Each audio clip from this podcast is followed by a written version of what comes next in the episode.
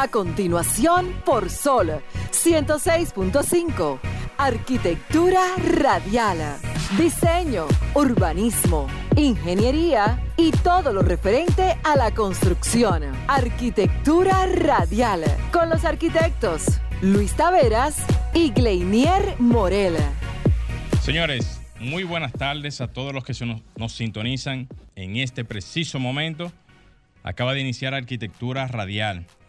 Señores, hace algunas semanas eh, tuvimos un llamado más bien de una joven colega profesional del área de la arquitectura, en donde nos hacía constar de que había hecho algún tipo de reclamo en el CODIA, justamente para solicitar el, vamos a decir, la ayuda que se le da posparto a la persona o la mujer eh, que incurre en este tipo de, de situaciones al CODIA.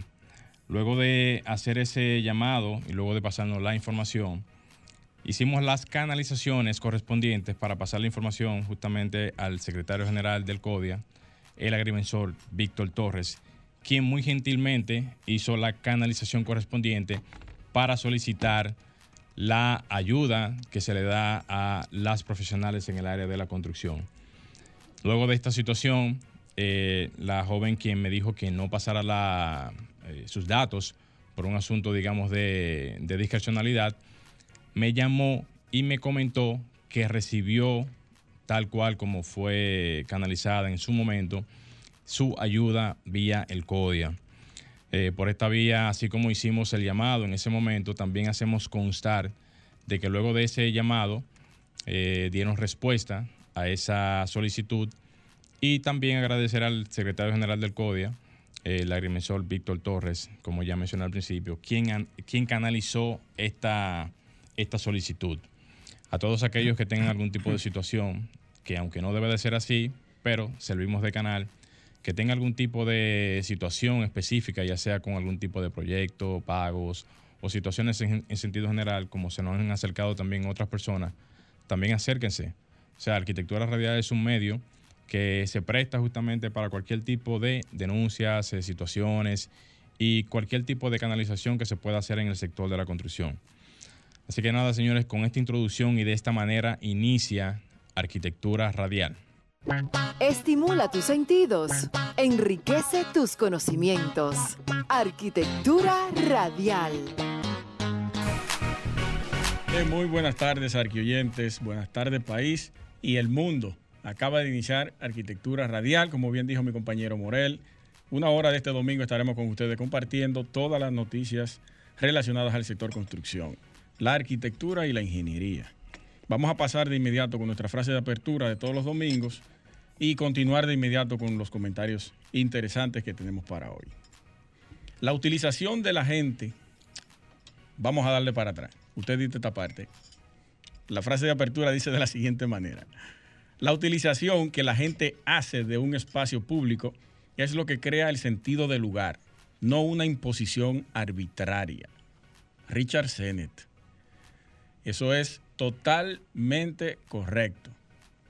¿Usted se ha fijado o, o en algún momento vieron en una imagen, Franklin también, donde un proyecto para un parque lo dejan libre, sin barreras, y esperan a que las personas comiencen a caminar a través de ese espacio y crean la ruta que ellos entiendan que es la más cómoda y favorable para ellos poder utilizar ese espacio. Entonces, de acuerdo a ese caminito que se forma, es que entonces comienzan a hacerse y a levantarse las aceras. Increíblemente eso se da mucho en áreas donde la gente, como tú dices, Luis, yo me acuerdo que hasta en la universidad, allá en la UAS, habían caminos que estaban hechos adrede por los estudiantes porque sí. habían accesos que eran más directos hacia ciertas áreas y tú veías el camino hecho ahí. Una, una plazoleta, como dice Richard Sene, arbitraria. Claro. Y uno la cortaba en diagonal, en que diagonal, era más rápido. y eso, eso se trata de eso. Eso es verdad. Miren, quiero dar una noticia eh, lamentable que ocurrió esta semana.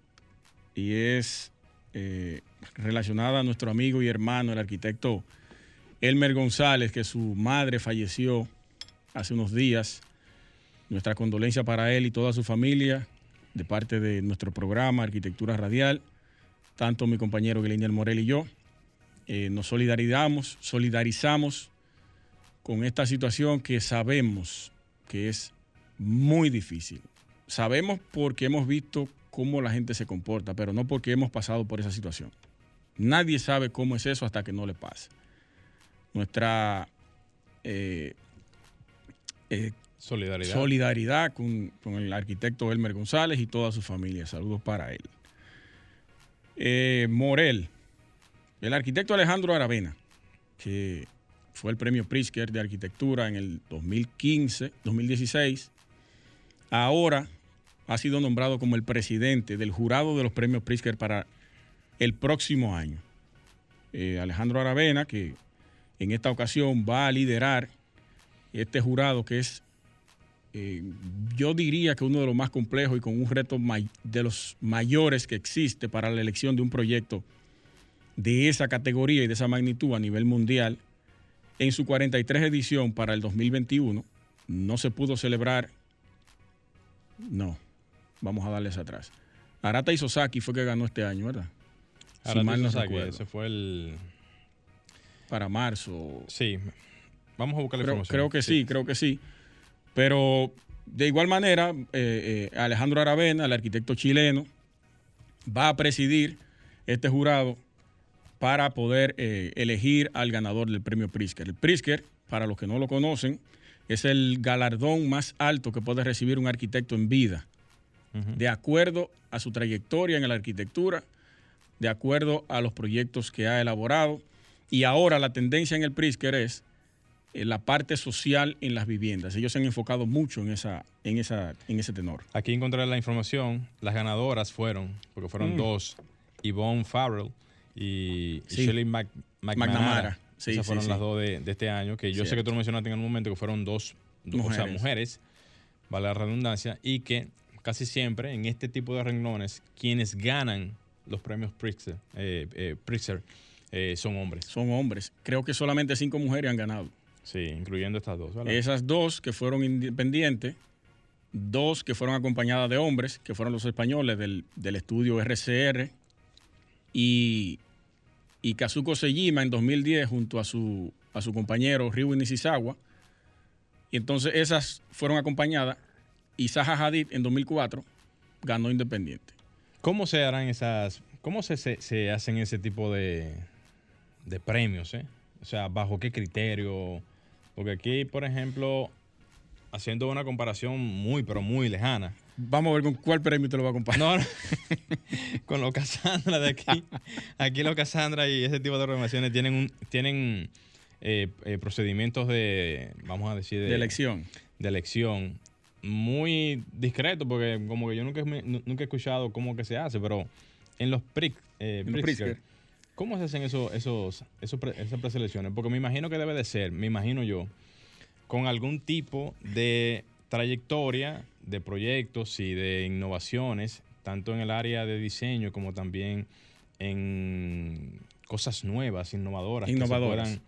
Que, se puedan, mostrar. Y quizás por ahí más o menos andaría el asunto en cuanto a la parte de... Sí, eh, es como bien dije, que ellos lo que hacen es estudiar la trayectoria del arquitecto o de los arquitectos de esa firma, todas las obras que han hecho, hacia dónde van orientadas, qué tipo de obras, los materiales se están tomando muy en cuenta hace mucho tiempo, sí. la, los cambios que genera esa arquitectura que va haciendo esa firma, y también ahora le agregaron el elemento, hace un tiempecito ya, de la parte de las viviendas sociales. Eso es así. Que ahí fue que Aravena arrolló. Eh, ¿Usted tiene algún comentario para lanzarlo ahora? ¿Nos vamos al cambio, Franklin? Y regresamos, ¿verdad? Bien. Estás escuchando Arquitectura Radial. Ya volvemos. Ya abrió sus puertas en Santo Domingo Otiti Herrajes, con la mayor variedad de líneas exclusivas del mercado. Otiti Herrajes, ubicados en la calle Máximo Avilés Blonda número 13, Plaza Las Lilas, en Sánchez Julieta, con el teléfono 809-363-2397. Otiti Herrajes, un herraje para cada proyecto. La Fundación Norte Seguro está dando ayuda a personas de bajos recursos que no pueden pagar por un arquitecto para los diseños de sus viviendas y remodelaciones, así como cualquier orientación que necesite sin ningún costo por el servicio. Esta ayuda es una forma de contribuir con esa tasa de personas que por sus condiciones económicas no saben cómo hacer sus viviendas y no tienen a nadie que los oriente ya que no pueden pagar por un profesional del área de la construcción. Si quieres solicitar este servicio lo puedes hacer escribiéndonos un correo a fundación norte seguro gmail.com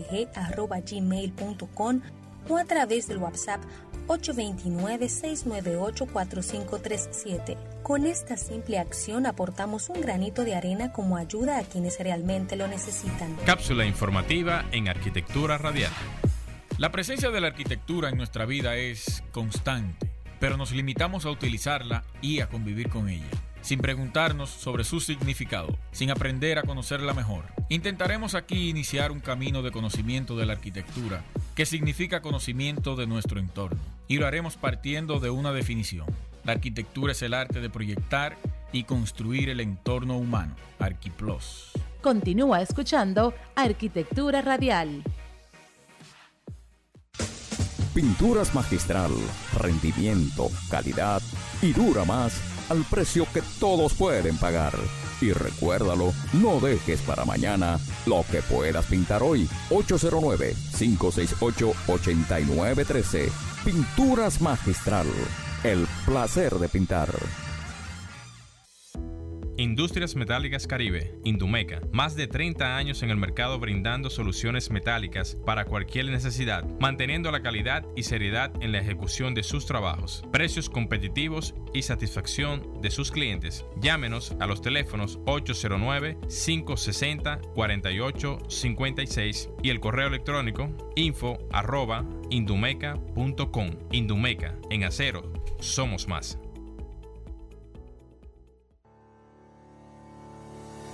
Si necesitas comprar cualquier equipo de excavación, herramienta o vehículo de transporte pesado fuera del país y solo tienes pesos dominicanos, en Agente de Cambio Rijo y Asociados tenemos la solución. Compramos y vendemos dólares, euros, libra esterlina y cualquier otro tipo de moneda. Estamos ubicados en la Juana Saltitopa, calle esquina Ana Valverde, número 173, con los teléfonos 809-686-6431. Allá está Faelo, con un alto personal capacitado para atenderte. Agente de Cambio Rijo y Asociados, donde su dinero está asegurado. Estás escuchando Arquitectura Radial. Bien, señores, continuamos en Arquitectura Radial. Para todos los que están esperando las palabras claves del sorteo de pinturas magistral, vamos a poner una palabrita clave. Le doy una. Fácil, fácil, no fácil. Derrumbe. Derrumbe. Derrumbe. Ey, cuidado.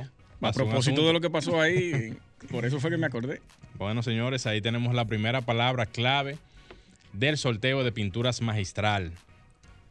Miren, señores, a propósito de todo lo que hablamos nosotros con respecto a nuevas tecnologías, nuevos, eh, nuevas implementaciones y todo lo relacionado al mundo de la construcción, tenemos nosotros que comenzar a promover o comenzar a utilizar las instalaciones eléctricas para los vehículos eléctricos, valga las redundancias, en las casas y los apartamentos. Señores, miren, la tendencia mundial es de que en el futuro, no muy lejano, comenzaremos a ver cada día más el uso de los vehículos eléctricos en nuestro día a día. Y eso cada vez, señores, se está volviendo una realidad. Nuestra, nuestra, vamos a decir, cotidianidad del día a día nos dice de que el consumo de eh, combustible, háblese petróleo, GLP, como algunos vehículos lo tienen, y otros derivados, se están volcando poco a poco a lo que es el uso de los vehículos eléctricos. Si tú te fijas, Luis, cada vez que nosotros eh, vamos a algunas estaciones de combustibles, que pareciera ser una contradicción, tú ves cómo ya comienzas tú a ver las instalaciones de de, eh, o sea, de, electricidad para vehículos eléctricos, para cargar vehículos eléctricos. Estaciones de carga, sí. Estaciones de carga. La bomba que tenemos ahí enfrente tiene dos. Exactamente, cerca de aquí, tiene dos.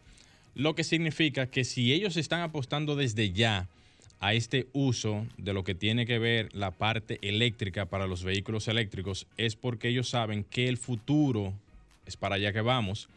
Entonces, si los que están más o menos a la vanguardia de lo que es la parte eh, tecnológica y saben más o menos cómo va el futuro en este sentido, ¿por qué nosotros que estamos en el área de la construcción, que diseñamos espacios, que diseñamos las áreas y que sabemos que este tipo de cosas están ahí, no comenzamos a implementar este tipo de uso también para las edificaciones. Porque lo ideal sería que comencemos entonces a hacer uso de este tipo de salidas, este tipo de, vamos a decir, de, de, áreas para las edificaciones, que no es nada complicado. O sea, sacar una salida 220 para lo que sería un cargador eléctrico es simple y llanamente dejar la instalación previa, dejar las salidas previas. Obviamente hay unos conectores que se usan justamente para este, estos vehículos, estos cargadores. Habría que adecuar esas instalaciones a este tipo de dispositivos. Y una vez ya, eh, vamos a decir, eh, eh, instalados o preinstalados, ya la persona puede tener la facilidad de si tiene un vehículo eléctrico, poder conectarlo en su vivienda. Ahora bien, quizás muchos dirán, bueno, pero yo no uso vehículo eléctrico en mi casa.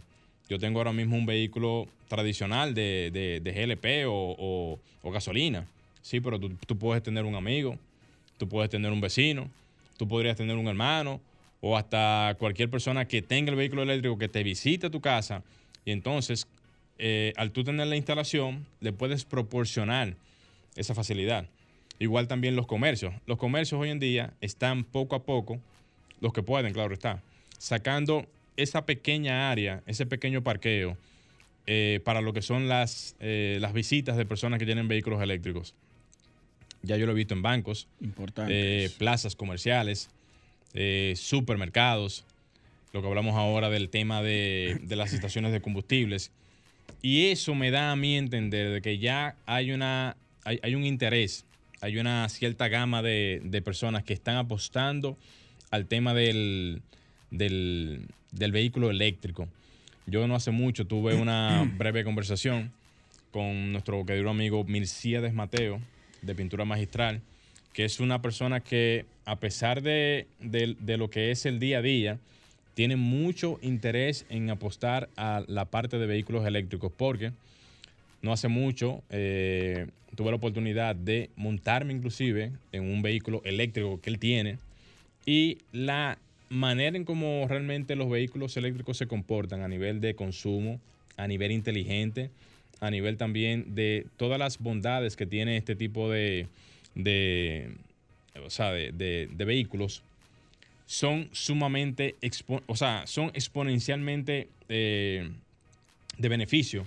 ¿Cómo es el rodamiento de ese vehículo? No, eso es, oye, si te comento cómo fue la experiencia, porque no me había montado realmente, o no había tenido la oportunidad de montarme en un vehículo eléctrico, lo primero es que no se siente absolutamente nada. Uno espera que en el encendido del vehículo tú sientas ese, ese tipo de accionar. Obviamente la del combustible. obviamente que tú no lo vas a ver así porque es un vehículo eléctrico y por lo tanto, simple y llanamente lo que tiene que estar encendido es la, eh, vamos a decir, el, el sistema. Automáticamente tú accionas con soltar la palanca de, parqueo, porque ya la parte, digamos, de eh, lo que es la movilidad y el, y, el arranque, el retroceso, es prácticamente lo mismo. La aceleración y el frenado también, ese sistema es igual en cuanto a lo que es la parte interna. Después que tú accionas el vehículo, el, vehículo simplemente lo que hace es que se mueve, como que si no tuviese nada que lo estuviese impulsando, porque es totalmente eléctrico y tú no sientes nada. Al igual que el sistema de aire acondicionado, es sumamente silencioso, tiene una, una, vamos a decir, un, silencio en el interior que no te genera prácticamente ningún ruido interno producto a lo que es la parte del motor. El motor obviamente no tiene ningún tipo de sonido porque es totalmente eléctrico. Entonces, hago toda esa introducción con relación a lo que es la parte eléctrica y la parte de los vehículos eléctricos. Y aprovecho también para mandar un saludo a Mercedes Mateo de Pinturas Magistral para dar a entender realmente que en lo adelante vamos a tener que comenzar a contar con este tipo de instalaciones. En los edificios de apartamentos también es necesario la parte de, dejar instalado este tipo de, de, salidas y este tipo de instalaciones, porque es la única manera de ir dotando a las edificaciones de este sistema. El sistema, señores, no es para, no, es pensando de que en vender eso como una forma de que la, gente compre vehículos eléctricos. No, no es pensando en que la gente tenga que comprar un vehículo eléctrico obligatoriamente. Es dejándole la facilidad, es dejándole la instalación, es dejándole todo lo que necesite a futuro, porque si la persona lo necesita, bueno, pues ahí está. Ahora, si no lo necesita, bueno, pues como quiera ahí está para quien lo necesite. O sea, no es algo que estaría de sobra, no es algo que estaría de más. Y por lo tanto sería de beneficio no solamente para el que lo, tenga internamente en la vivienda, sino también para cualquier persona, como dije anteriormente, que lo pueda necesitar, ya sea un visitante, familiar o amigo, que pueda a lo mejor eh, utilizar este tipo de asuntos. Aportándole a eso, hay un edificio ya que tiene instalaciones para, eh, o estaciones para vehículos eléctricos, para cargas. Eh, lo comenté con. Lo comentó primero aquí Hugo Veras, lo hablaban él y Paul. Me puse a, averiguar y investigar, como Halmar tiene mucha influencia en la construcción de decenas de edificios aquí en la ciudad, y resulta que fue Halmar que diseñó ese edificio. ¿Qué? Halmar diseñó. Halmar, saludos para ti, que, sé que siempre estás ahí en, en línea en, en cuanto a lo que tiene que ver sí, o sea que eh, ya vamos, vamos caminando en esa, en esa tendencia que usted bien aclara y, y hace la salvedad, pero hay que ver si los desarrolladores quieren hacer esa inversión, están interesados en hacer esa inversión, porque se les puede proponer. Ahora, que ellos quieran hacer esa inversión en términos eléctricos, porque hay que meterle mucho cable, hay que hacer una instalación aparte. ni, eh, tanto, ni tanto. No, si tú te fijas, la, parte de la conexión de lo que es el vehículo eléctrico y la, vamos a decir, el enchufe que se utiliza para eso, es lo único que cambia, porque después todo es instalación eléctrica. O sea, los vehículos eléctricos siempre, por lo que tengo entendido hasta el momento, son 220. La, la, o sea, la carga es 220.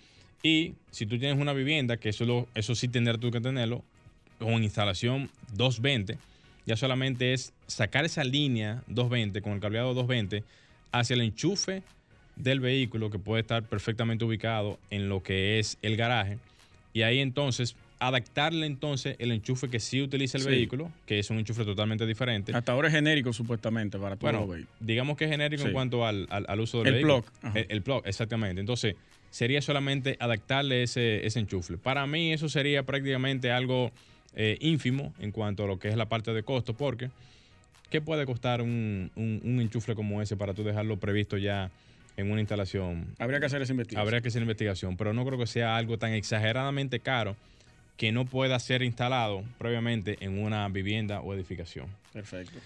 Bueno, señores, hasta aquí el tema. Franklin, vamos a hacer una pausa y continuamos. Estás escuchando Arquitectura Radial. Ya volvemos. La Fundación Norte Seguro está dando ayuda a personas de bajos recursos que no pueden pagar por un arquitecto para los diseños de sus viviendas y remodelaciones, así como cualquier orientación que necesite sin ningún costo por el servicio. Esta ayuda es una forma de contribuir con esa tasa de personas que por sus condiciones económicas no saben cómo hacer sus viviendas y no tienen a nadie que los oriente ya que no pueden pagar por un profesional del área de la construcción. Si quieres solicitar este servicio lo puedes hacer escribiéndonos un correo a fundación norte seguro o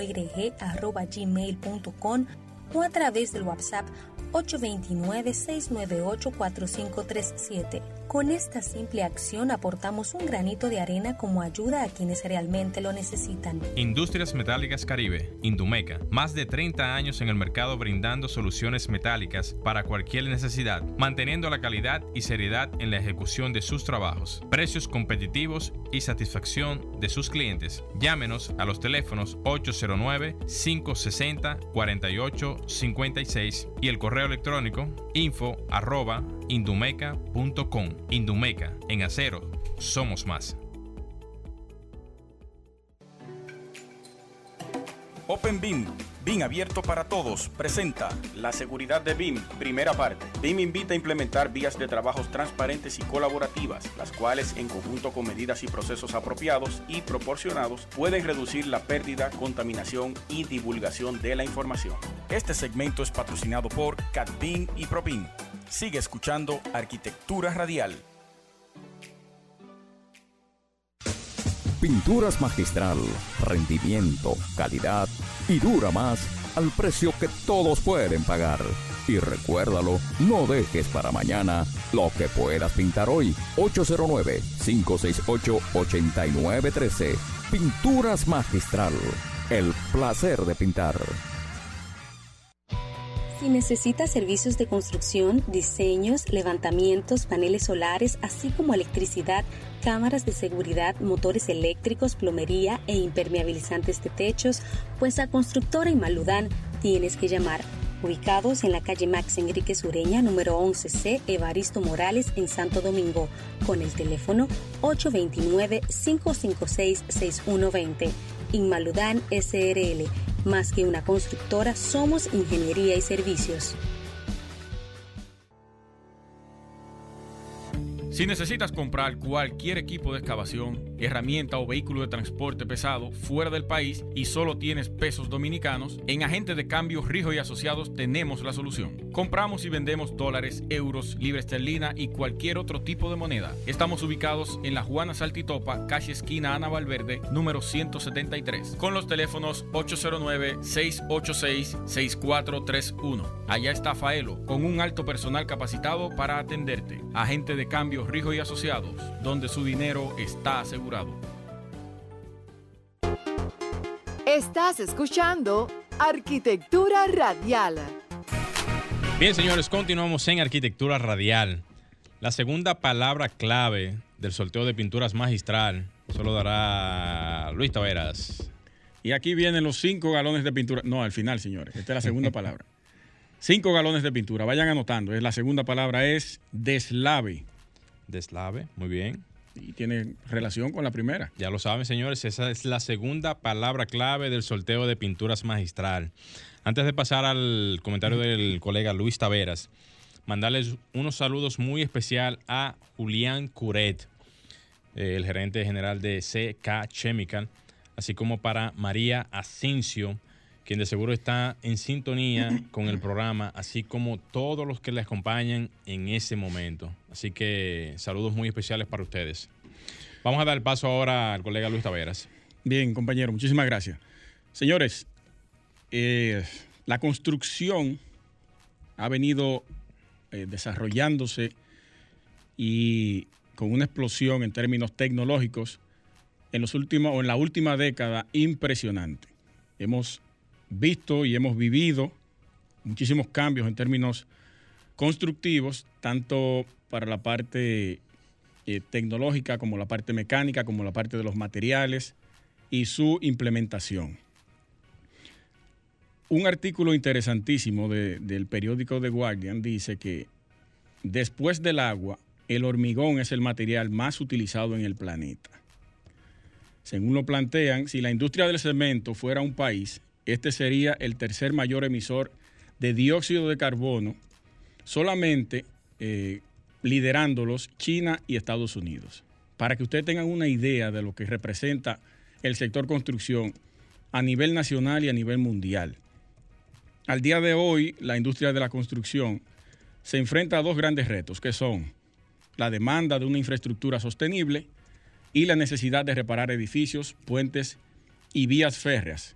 A pesar de que el hormigón eh, es un material o es el material escogido, este tiene una gran huella de, de, carbono, lo que hace o lo que da lugar a un alto nivel de desechos y de gastos de energía.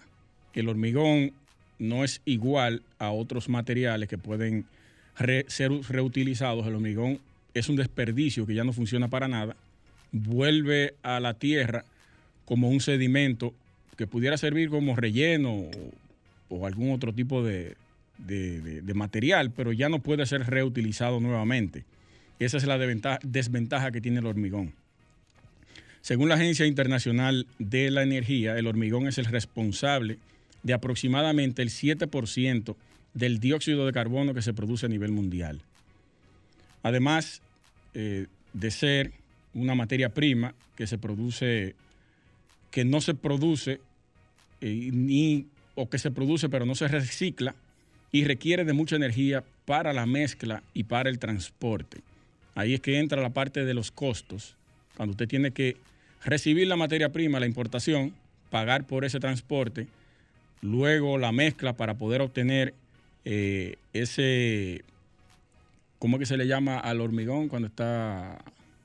Eh, en fase, digamos, sin, sin antes preparar. Sí. Eh, bueno, el término lo busco ahorita, pero es de la parte el cemento Portland y ese tipo de cosas, que no recuerdo el término como es. y entonces, luego de eso, transportarlo al lugar de, de trabajo y donde se va a colocar este hormigón. Su investigación, o bien, la Universidad de Texas, que busca una alternativa para reemplazar el hormigón y revolucionar el sector, dentro de su investigación han diseñado un material de construcción sostenible hecho con el suelo local. ¿Qué pretenden ellos?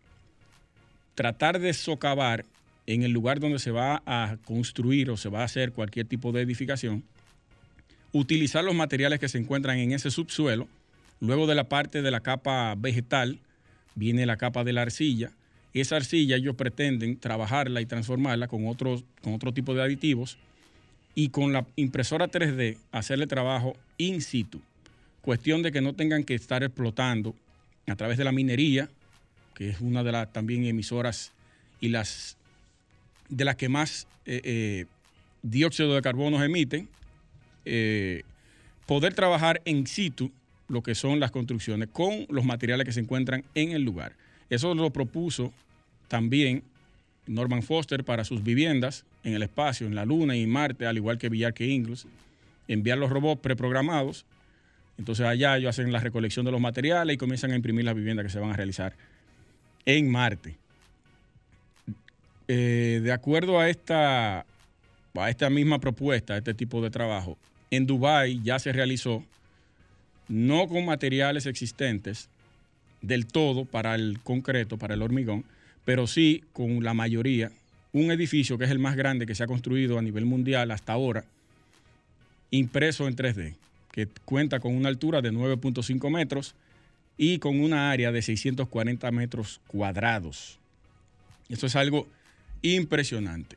Ese primer tema va relacionado a esto que voy a tocar brevemente también, y es que para este año 2020 ya los edificios han superado lo que es la parte de los árboles.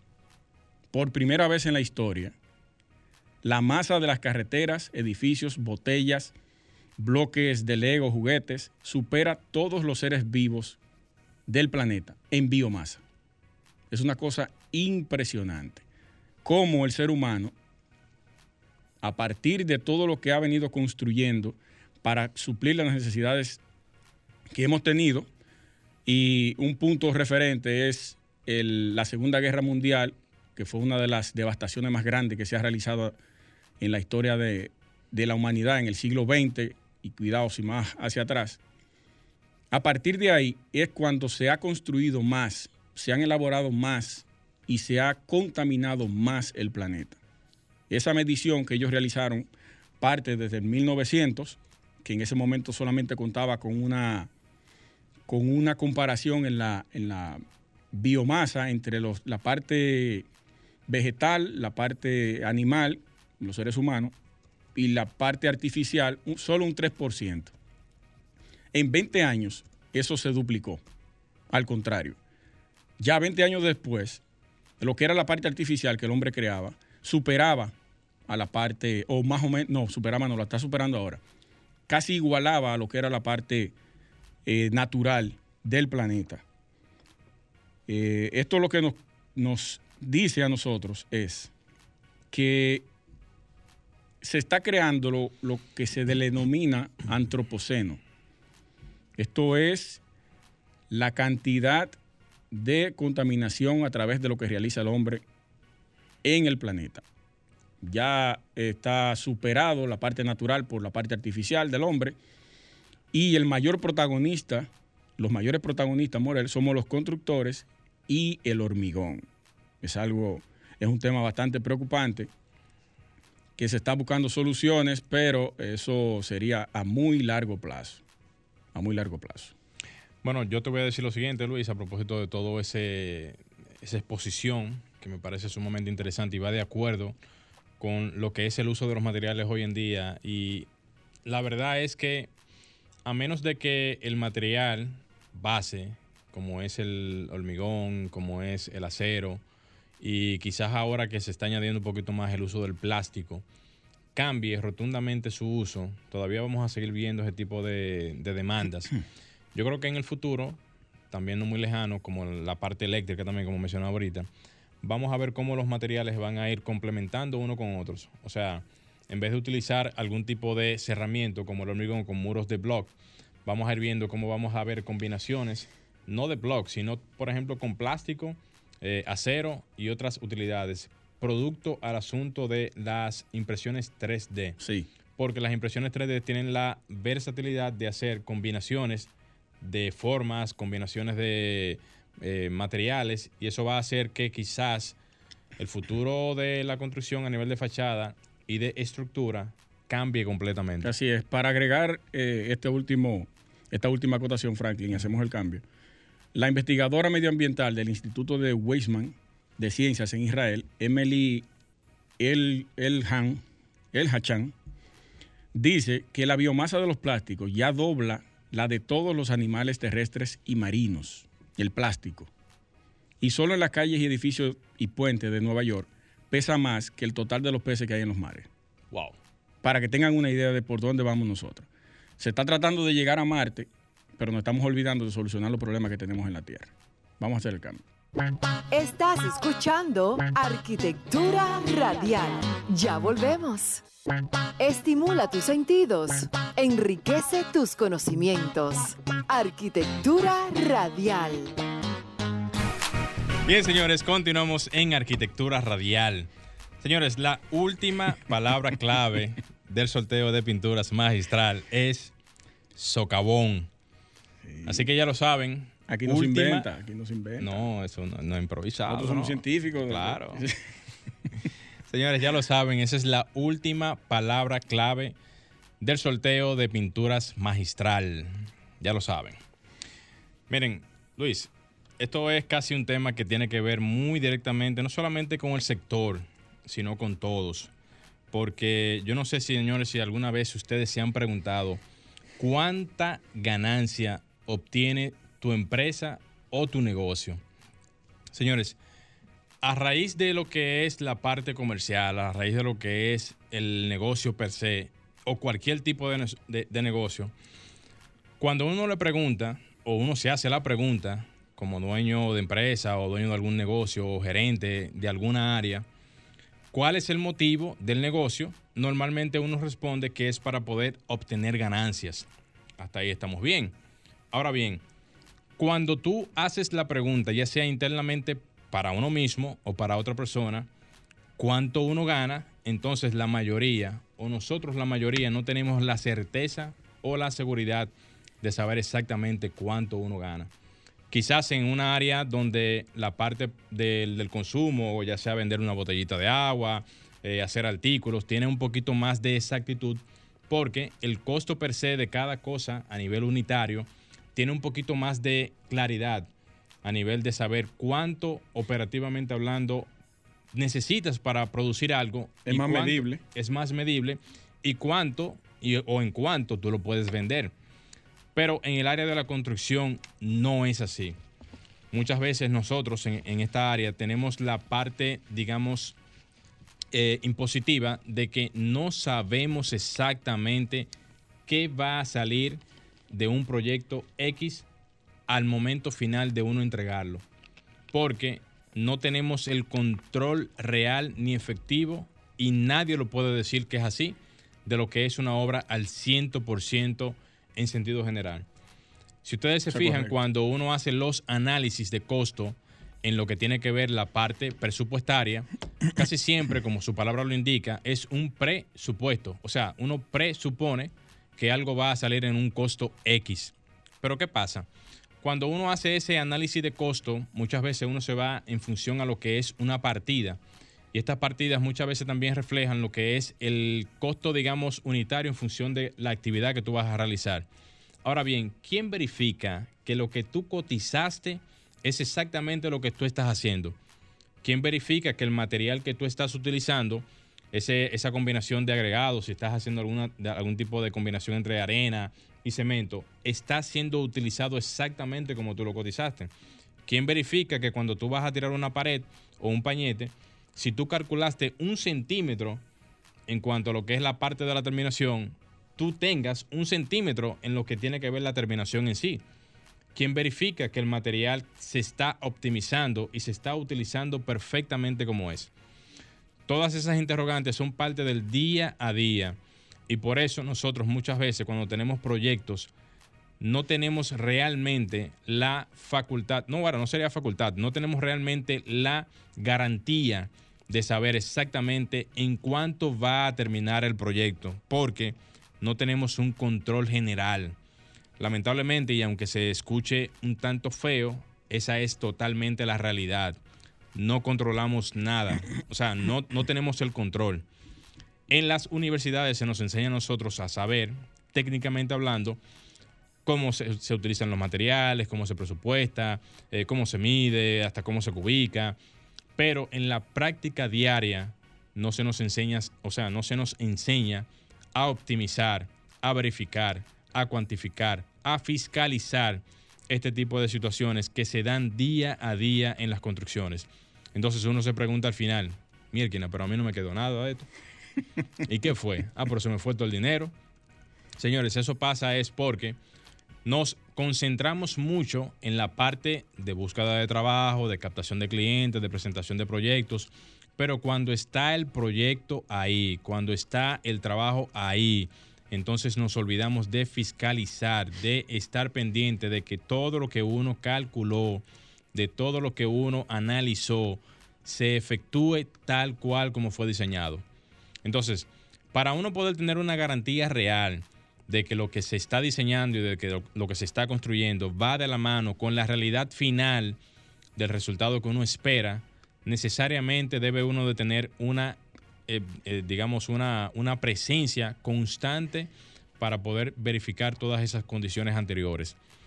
De no ser así, señores, no vamos a, garantizar nunca, de, ninguna manera, que el trabajo pueda ser perfectamente medible al final o perfectamente eh, comprobable, si se puede, si cabe el término de decir, de comprobar, valga el doble término, de que todo lo que uno analizó es exactamente como le va a dar al final. Entonces, ya para completar la idea, señores, nosotros nos estamos formando y nos estamos, digamos, eh, cayendo atrás mucho a la parte de conceptualizar ideas, captar clientes, eh, caerle atrás los trabajos, eh, hacer los trabajos, pero no nos concentramos en el dinero. Y el dinero está justamente en la optimización de los materiales, en el seguimiento de todos los recursos, para que al final, si 2 más 2 son 4, cuando tú hagas el cálculo en tu presupuesto, te dé exactamente igual. Porque si no, cuando tú calculas ese mismo valor y al final tú verificas y no te da, entonces es porque en el trayecto no hubo una verificación de lo que fue tu proyecto en todo el trayecto. Eso es en el caso de que usted construya. Si usted solamente diseña, usted no, deja eso a la parte de los. Obviamente, eso es ese sombrero de pastor que construye. Sí, Y a los dueños también de obra. Claro, y, los dueños de obra. Que, bueno, obras pequeñas, que tienen una vivienda de bajos recursos. Claro. Entonces usted tiene que estar pendiente a todo eso que Glenier acaba de decir para que pueda rendirle a los chelitos en su construcción. Así es, así es. Vamos a hacer un cambio rápidamente, Franklin. Estimula tus sentidos, enriquece tus conocimientos. Arquitectura radial. Señores, eh, un tema interesante que estuve conversando con, una persona, un dueño de, una empresa de pintura cercana aquí, amigo mío. Eh, y él me comentaba, también da mantenimiento hace mucho tiempo a edificios en términos de pintura. Me hizo la salvedad de que los edificios que él actualmente está tratando de darle mantenimiento en su parte exterior, en pintura, son difíciles de hacer o de realizar estos trabajos. ¿Por qué? Eso tiene que ver mucho con la parte del diseño en el techo. Si nos fijamos, desde que los rascacielos en Estados Unidos y parte de Europa comenzaron a construirse, en el techo o el techo siempre ha sido la parte de los servicios. Aquí hay muchos que trabajan, funcionan así, las, las plazas, quizás algunos edificios corporativos, pero ahora le están agregando la parte social en el techo. Y eso eh, está bien por un lado, pero para la parte de mantenimiento que no se toma en cuenta y está dando dolores de cabeza, específicamente hablo de esta persona porque es a la quien conozco que hace este tipo de trabajo. Imagínese que en una torre residencial usted arriba tenga un loft para una área social, tenga todo el borde del edificio con barandas de cristal. A la hora de darle mantenimiento en pintura a eso, ¿cómo usted va a colocar la grúa? O la, guindaleza, ¿cómo se llama? las guindolas. Sí, las guindolas. Que no afecte esas barandas que están ahí. Claro, existen unas grúas que usted la coloca retirada de la orilla, extiende el brazo hacia afuera y ahí se coloca la guindola. Perfecto. Pero eso tiene un costo, que, eso cuesta aproximadamente 70 mil pesos mensual, tener esa herramienta ahí arriba en el techo. Hay que calcularlo, si usted va a durar tres meses, no, demasiado tiempo. Un mes, dos meses pintando un edificio. ¿En cuánto le saldría eso, aparte de los costos para esa persona que van a pintar?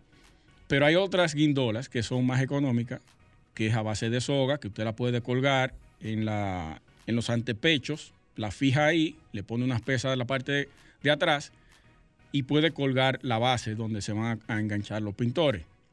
Pero si ese edificio lo que tiene son cristales ahí, si el diseñador no le dejó eh, la, la, facilidad para el mantenimiento exterior, ¿cómo se va a hacer eso? Él me dice que lo que ha hecho es eh, no aceptar los trabajos, porque no va a poner en riesgo la vida de unas personas que están ahí, aparte de que quienes van a dar el mantenimiento del edificio no tienen o no quieren pagar lo que cuesta la otra grúa, que es la que tiene el brazo, para poder darle el mantenimiento requerido. También hay otros diseños incomodísimos. Aquí abajo en la tiradente hay uno con Pedro Enríquez, Ureña. Es un diseño ovalado que tiene una entrada en su fachada, vamos hasta el tres pisos de techo hacia abajo, como tres niveles. Entonces entra. Me envió una foto el otro día y me pregunta, imagínate cómo yo voy a pintar eso ahí. Entonces, aparte de que nosotros somos creadores, eh, diseñadores, nos gusta mostrar nuestra creatividad y todo ese tipo de cosas, debemos tomar en cuenta la parte del mantenimiento exterior de los edificios. Los techos, como bien dije, en principio de que se comenzaron a construir los edificios, es todavía en muchas ocasiones el área de servicios. Hay edificios, que pongo como ejemplo el HSBC el Banco de Shanghái en Hong Kong, diseñado por Norman Foster en el 78, que tiene o le dejaron unas grúas fijas para el mantenimiento exterior. Y así hay muchísimo, que no hay que contratar ni, ni alquilar ni nada, eso tiene, las tiene de fábrica eh, eh, de, ahí instaladas. Entonces, esa, esa inquietud me llamó mucho la atención y quise traerla aquí para que ustedes quizás nos hagan sus aportes o, cambien el tipo de metodología de diseño en los techos. Porque si tú tienes un loft o un techo verde arriba, tú no vas a querer que te pongan una grúa y que te comiencen a dañar los pisos de madera, la, la, la, ¿cómo se llama? Sí, cualquier eh, tipo de sí, las áreas sociales y todo ese tipo de cosas. Entonces, eso yo creo que hay que tomarlo en cuenta. Luis, ahí hay, hay un dato muy interesante y justamente lo conversaba es casi una casualidad con eh, Julián eh, Caret, Curet. Y es el, tema del uso de la pintura. La pintura tiene su uso en función a lo que es el área. Y para exteriores, mayormente, para ese tipo de temas, hay unas pinturas que tienen una cierta eh, no adherencia a lo que son polvos y cosas así, que se limpian casi automáticamente, llueve.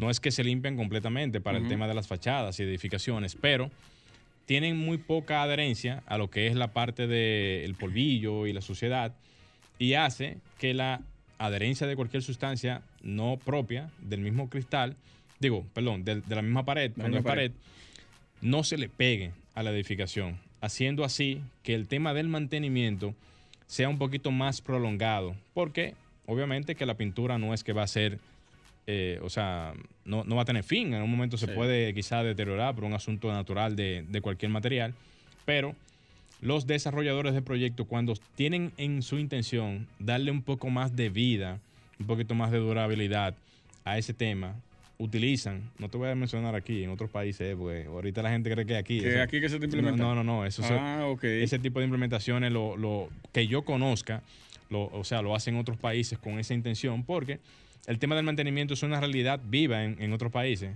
eso es a cada rato y en todo momento. Aquí es que tuve un edificio que dura 20 años y tiene la misma capa de pintura. O sea, que es, por ahí que anda la Y el tema del desgaste de, ese tipo de pintura. Es una pintura especial que tiene una aplicación especial y que los componentes de la misma no son, el, no son los componentes tradicionales.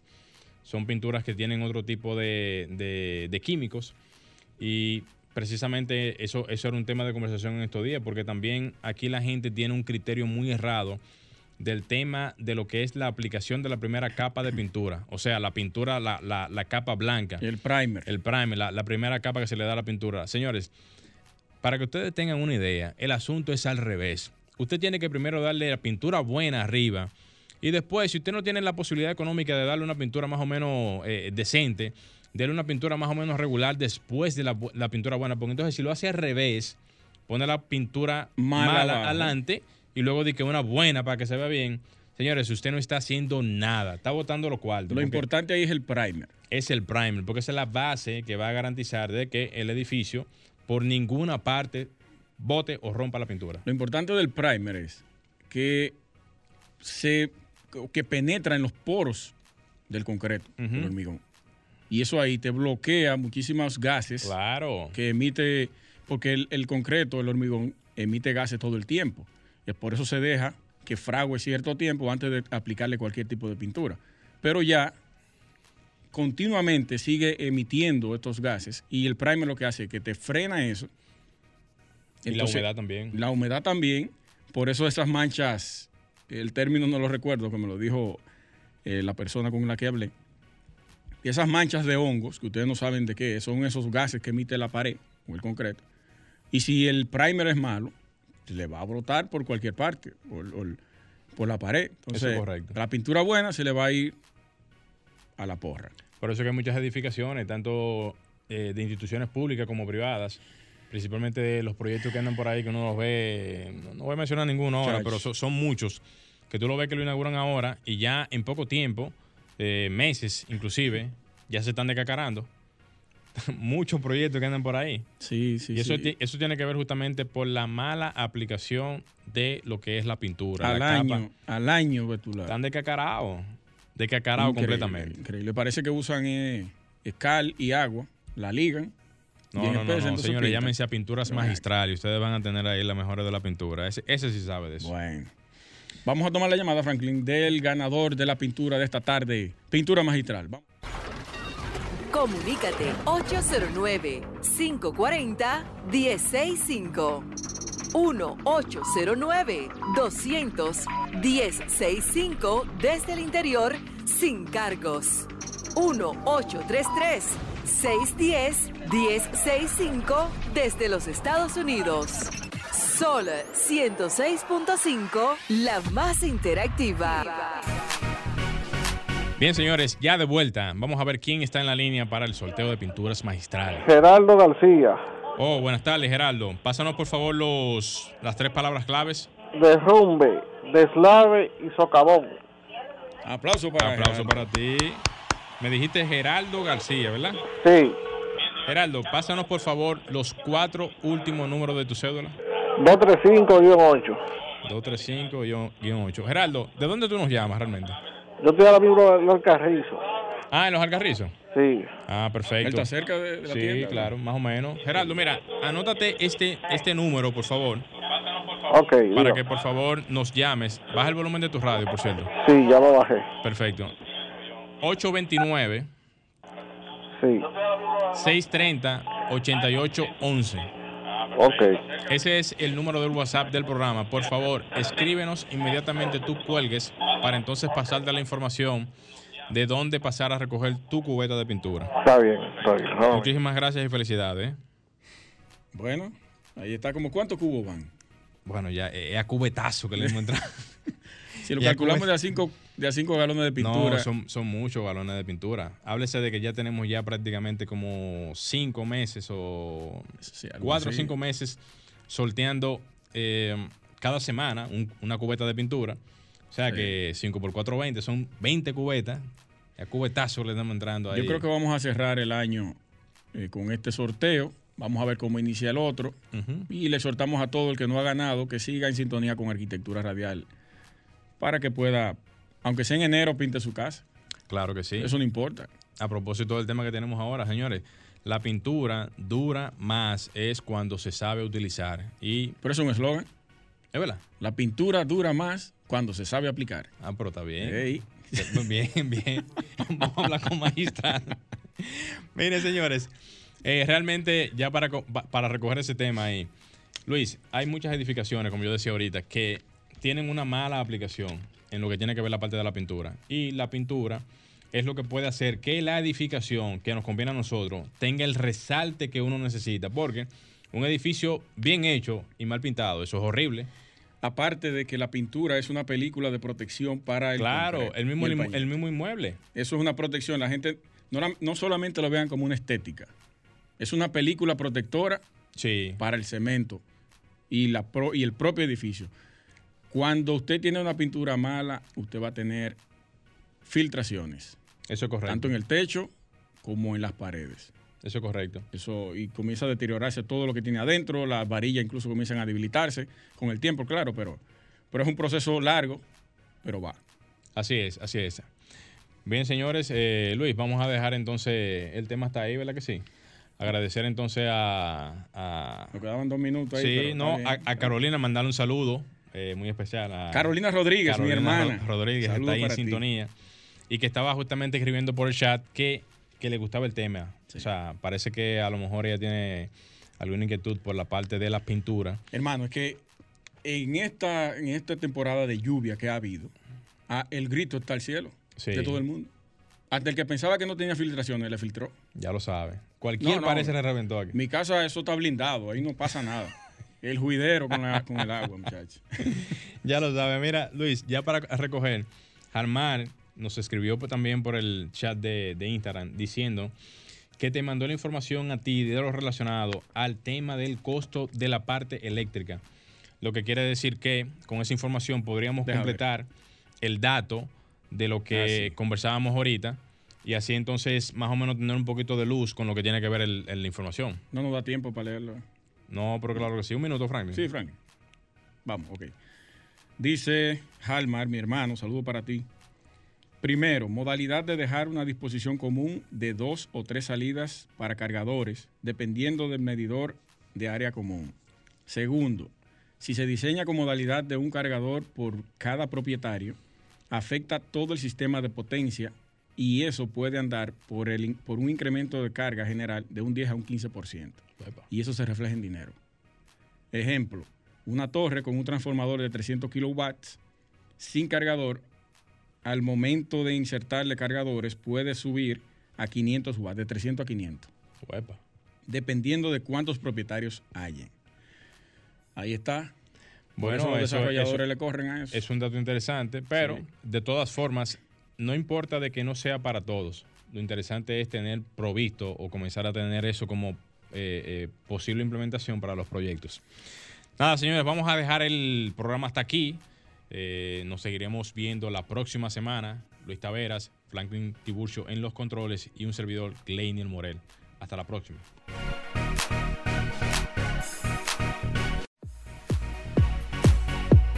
Y hasta aquí, Arquitectura Radial, con Luis Taveras y Gleinier Morel, por Sol 106.5.